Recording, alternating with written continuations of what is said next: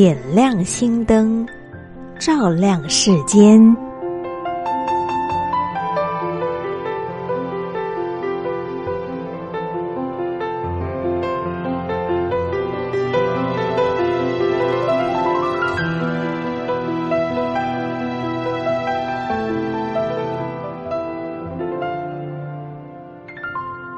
各位亲爱的朋友们，大家好！非常欢迎您收听今天的节目，我是佑佳。我们知道呢，青少年是国家未来的主人翁，特别呢是在法令规章方面，如何能够让这些孩子们提前认识跟了解哦。所以我们看到了台北市政府劳动局为了推展校园的劳动教育啊，今年特别举办了一百零九年青少年劳动权益的话剧竞赛，牢牢记住。你你的青春初赛当中选出了七组队伍入选决赛。十八号呢，在中正纪念堂的演艺厅呢，也举行了决赛及颁奖典礼。而在这次话剧竞赛剧目的主题当中呢，包含了在劳动市场当中经常可见的。过劳、性别歧视、职场平权、职场性骚扰、求职防骗等各式的劳动议题。哇，我们看到学生们呢，真的是挖空心思啊，用各式各样不同的方式呢来做一些展现。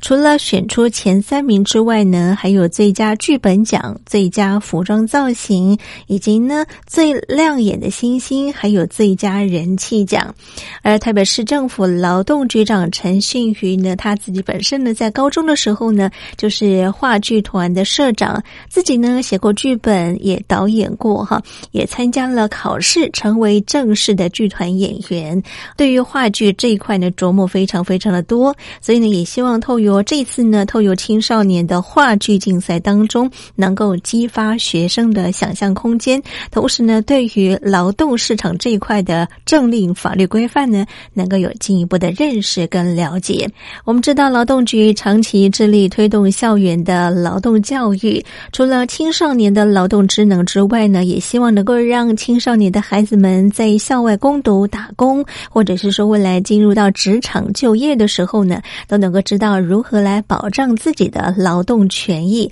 同时呢，也希望能够让他们知道，透过什么样的管道呢，可以搜集相关的资讯，或是寻求相关的协助工作。我们来听局长陈信宇的说明。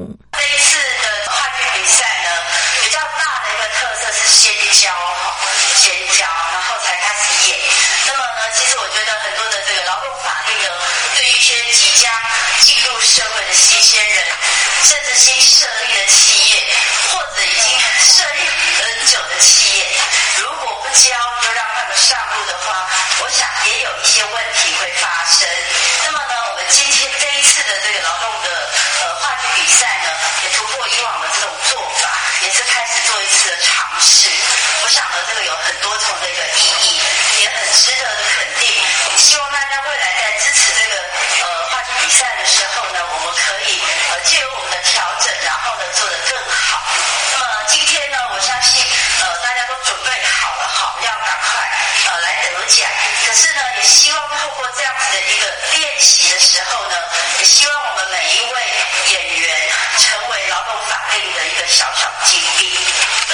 是呢，台北市政府呢绞尽各样的脑汁，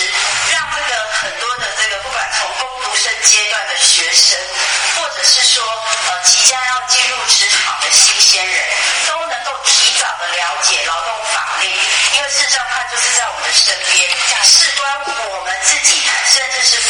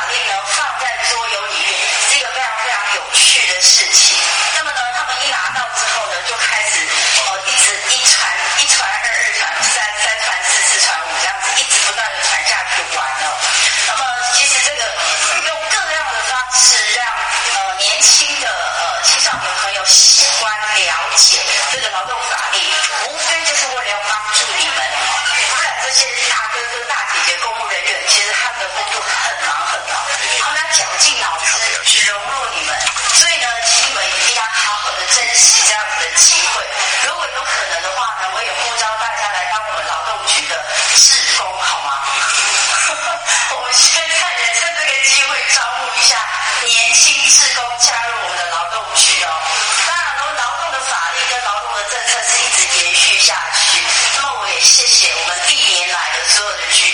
特别呢还有很多的团队都是因为还在这里哦，所以也希望大家可以多多支持我们劳动局。也再次谢谢我们所有的专家团为我们这一次提供的帮助，也未来请你们继续的帮助我们，也指导我们，